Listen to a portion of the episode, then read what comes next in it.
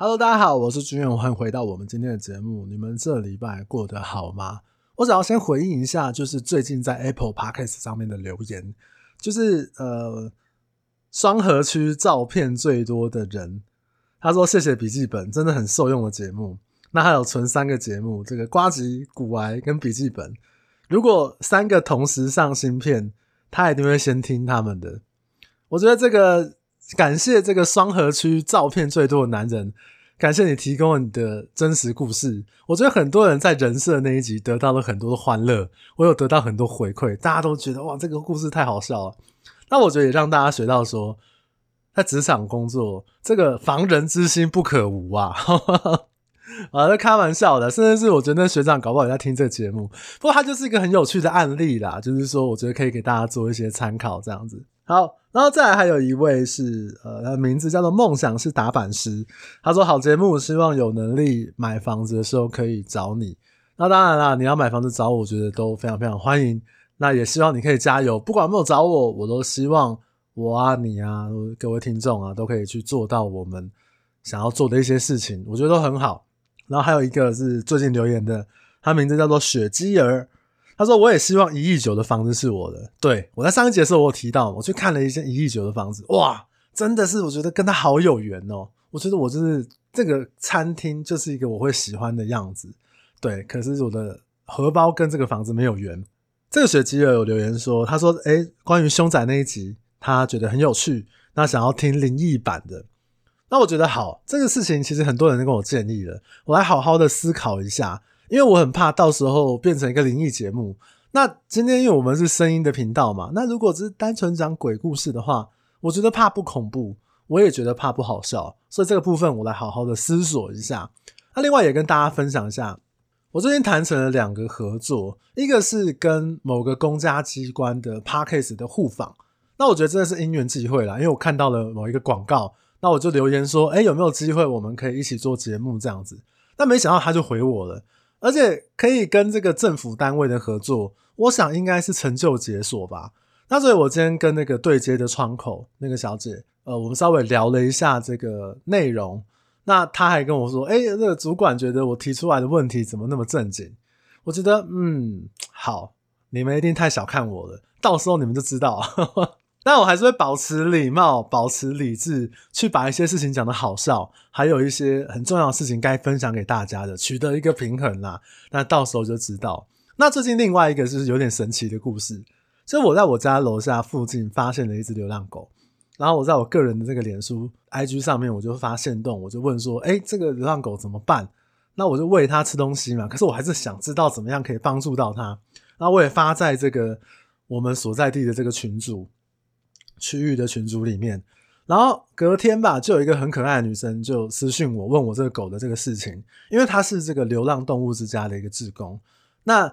虽然说最后很可惜，比对了一下，这个狗不是他们要找，也不是他们走失的那个狗狗。那因为它是志工，所以我就问他了一些志工相关的一些问题，就流浪动物之家的问题。那那我就问说，诶，是不是狗送过去应该是不会安乐死吧？还有一般像我们路上遇到流浪猫狗送去，真的是一个比较好的方式吗？等等等等的。那因为我一直很想要做一个跟流浪动物有关的单集，然后来聊了一下，我就很大方的跟他介绍说：“哎，其实我是某某某，那我有一个粉专，我有一个 podcast 节目，那呃，你有没有机会可以跟你来讨论这件事情呢？”结果啊，当我满心欢喜的发出这些文字之后，我就被无情已读不回啊！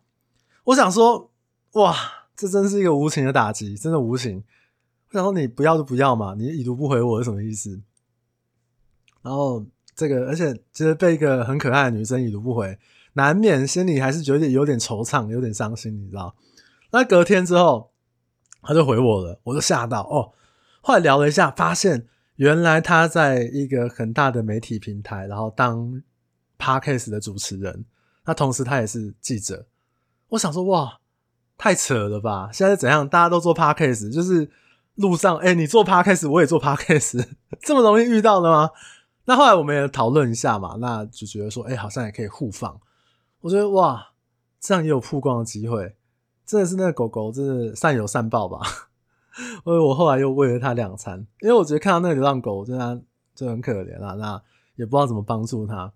那就是喂饱他几餐，好像是我能力范围内可以做到的事情。这样，我觉得这机会真的是无处不在，对我来讲都是一些很好的机会。那如果你用心去留意一下你身边的一些事物，多少可能会带来一些意外的惊喜。这样，我想人生大概就是这样。其实我最近还有很多，像我最近认识的一个脸书，他有蓝勾勾的人，那他是一个作家。那我们也有约碰面聊天啊什么的，我觉得哇好酷哦。那还有就是我有另外有一个计划确定进行了，然后我想会在一个合适的时机跟大家来做分享，我觉得很棒，嗯，真的蛮棒的，好不好？不是要去做什么啊，反正我也不要多讲了，好吧？好啦，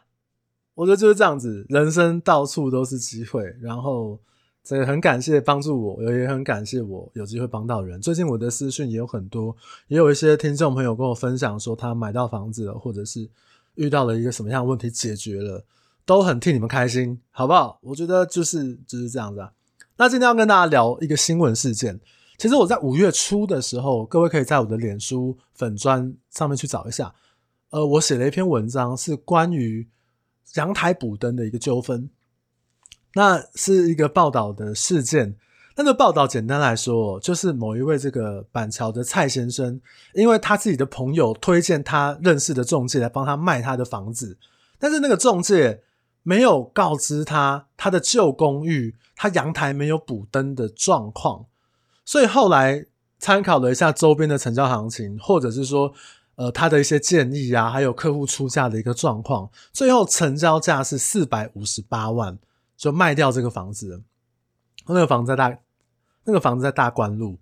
好，然后后来因为卖的过程中，这个中介就跟这个蔡先生讲说：“哦，这个买方他是自住客，他是号称自住客的一个买家。”后来没多久之后，发现这个号称自住客的买家呢，他就将房子去做阳台补灯，原本的全幢坪数是十五点零七坪，补灯完之后变成十八点三八，多了三坪多。再加上装潢跟整理之后，去年八月份这个房子就转卖，过了几个月的时间，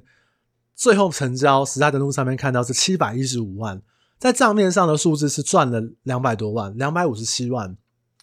那我看了一下这个新闻事件的讨论，就有人说哦，中介很黑心啊，勾结投资客啊，然后什么一转手真好赚，轻轻松松赚两百多万这样子，什么什么的，就是很多这种。讨论嘛，大家觉得这个东西是一个一个新闻事件，大家很喜欢讨论这件事情。那我想要讲这个事件的主要原因，不是要跟大家去讨论我刚刚上面讲的东西，我主要是想要用我的角度带大家来理解一下这个新闻，希望对你们有一点帮助。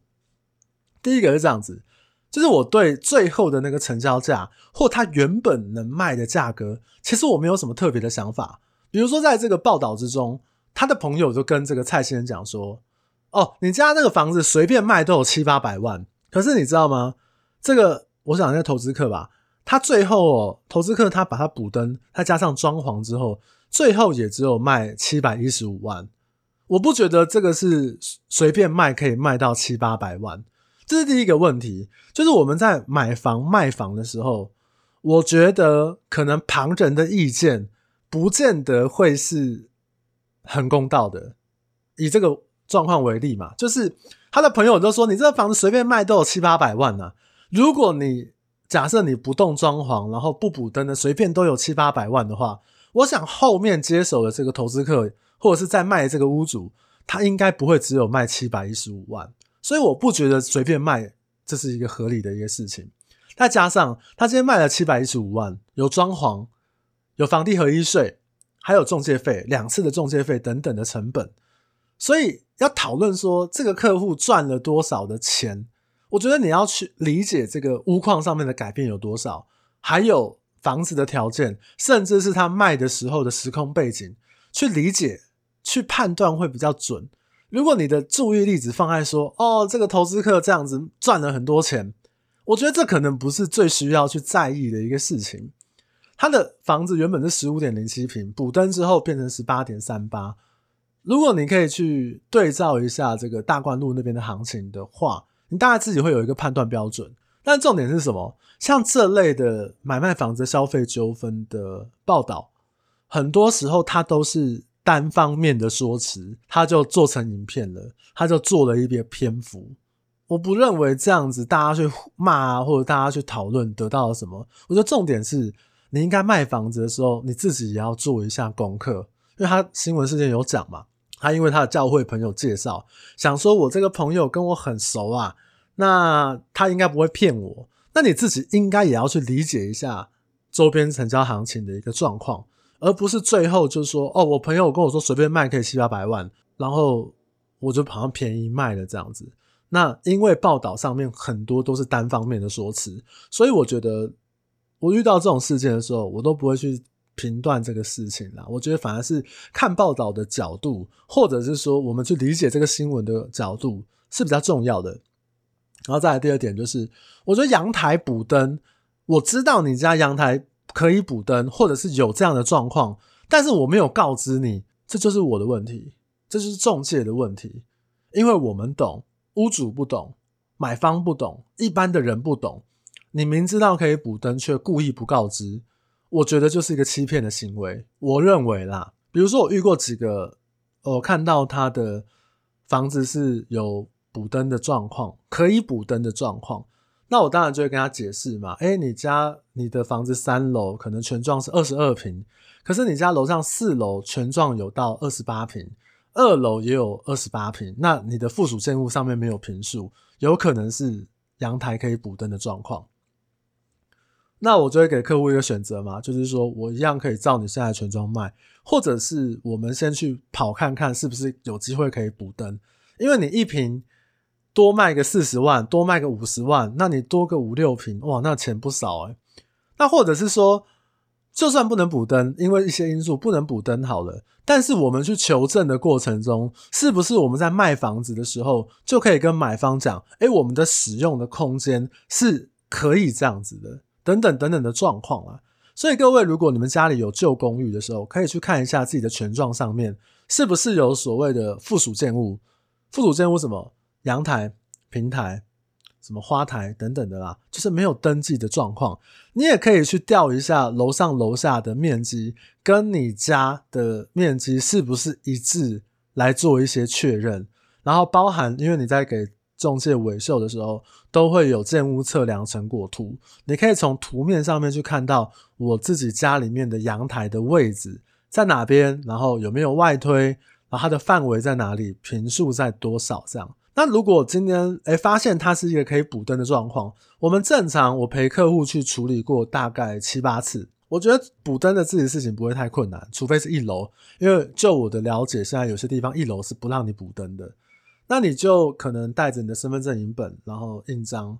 然后去市政府先申请那个，像我是去新北市政府比较多。去申请使用执照，然后到公务局去申请竣工图等等等等的，你网络上面都可以查到一些资讯，或者是你直接打电话去问，你可以拿去公务局请他们去做确认，大概就是一个礼拜的时间或五个工作天这样子。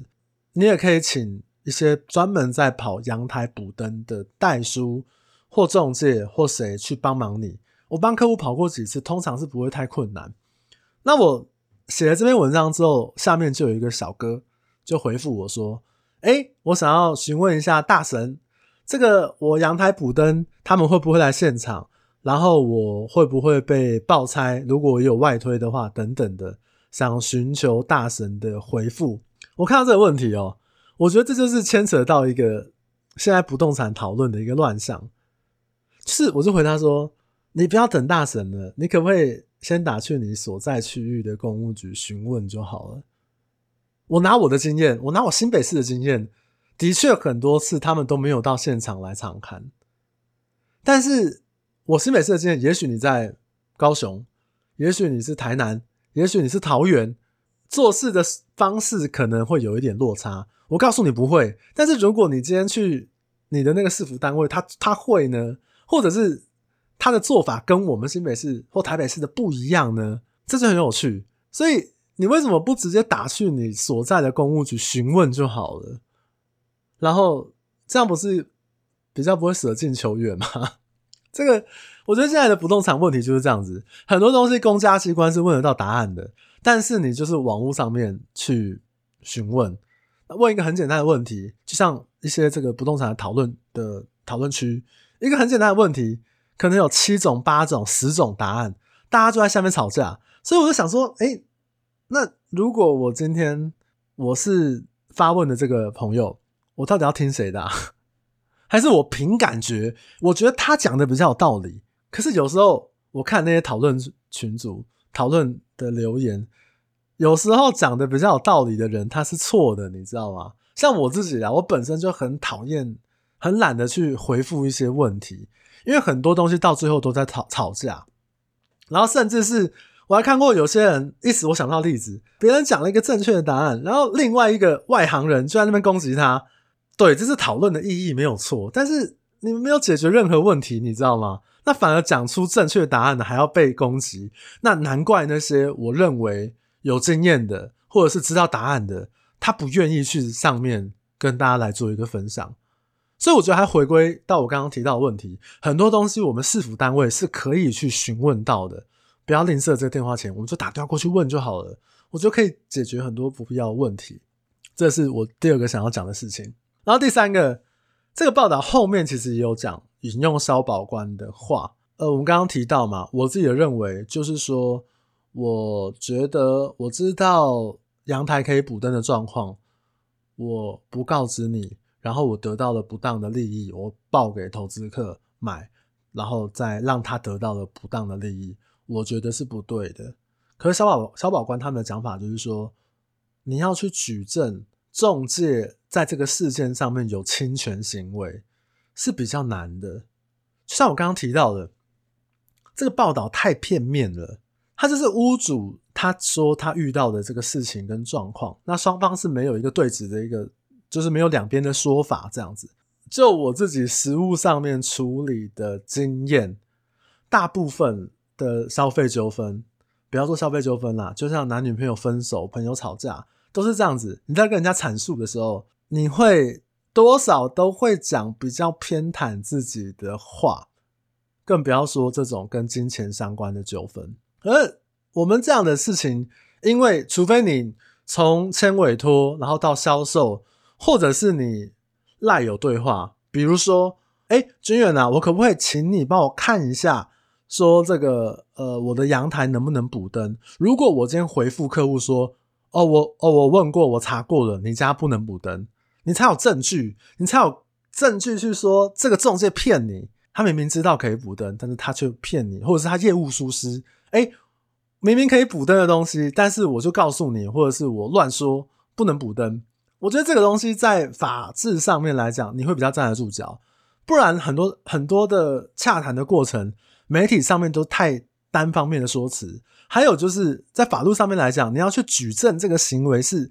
真的很难的，所以我觉得还是回归到源头。很多的不动产的纠纷，我认为我们台湾终究还是一个法治国家。你在网络上面跟着骂，你不见得会有什么结论，甚至你解决不了什么问题。那我最近很常跟几个朋友分享，就是哦，对，建商很坏，代销很坏，中介很坏。对，哪一家建商就是坏，哪一家中介这个行为就是坏，就是怎么样？可是你解决什么问题了吗？没有。对，让大家一起去骂。但是如果是法规的问题，我们有尝试去解决，去用法规的方式解决吗？没有。或者是他如果有法院判例，真的跟随这个事件去理解最后的答案是什么的人有多少？我不知道。就是很多人跟着骂。那还有就是媒体带一些风向，就是。报道那么偏颇的情况之下，怎么样？先骂了再说，对，先出口一口气再说。然后呢，那你自己碰到的时候，你有没有办法逢凶化吉，避开一些问题？所以，像这个事件里面来讲，我觉得你自己，比如说我们阅读了这个新闻，理解这个事情之后，就像我刚刚讲的，我们可以自己去看一下，我们是不是有这样的状况？我觉得这才是我想要带大家。看这个新闻或理解这个新闻最重要的一个事情，或者是这个角度，我觉得是比较对的。因为我们有，不管你要买房子也好，卖房子也好，租房子也好，你听我的 podcast 也好，或者是你看我写的文章也好，就是那种搞笑干话文以外，就比较专业一点的或者新闻事件的，你有一点点印象，你遇到问题的时候，你可能会觉得怪怪的，然后你可能就会想要去求助，可能想要去提问，有可能你就可以避免掉一些不必要的纠纷跟麻烦，这才是最重要的，而不是我骂完了，然后我没有，包含像我之前写过那个太阳帝国的那个报道，对。我提醒大家，就是你应该去追寻一下这个事件。好，他我们很多人觉得那是一个不平等的条约，但是最后的结果呢？我告诉各位，那个屋主有私讯我，我们有讨论了一下，结果我相信很多人不能接受。如果你不能接受那个结果的话，那是不是我们在买预售屋的时候，我们就要小心一点？这才是最重要的事，这才是我做这个节目、录这个。讲这个不动产，或者是我在粉专上面写一些新闻事件的时候，我希望大家可以理解到的事情，我没有办法用一个很很像上课一样告诉大家，我觉得怎么样对，怎么样错，因为我也有可能讲错。但是遇到一些有争议事件的时候，至少你会觉得怪怪的，然后去求助，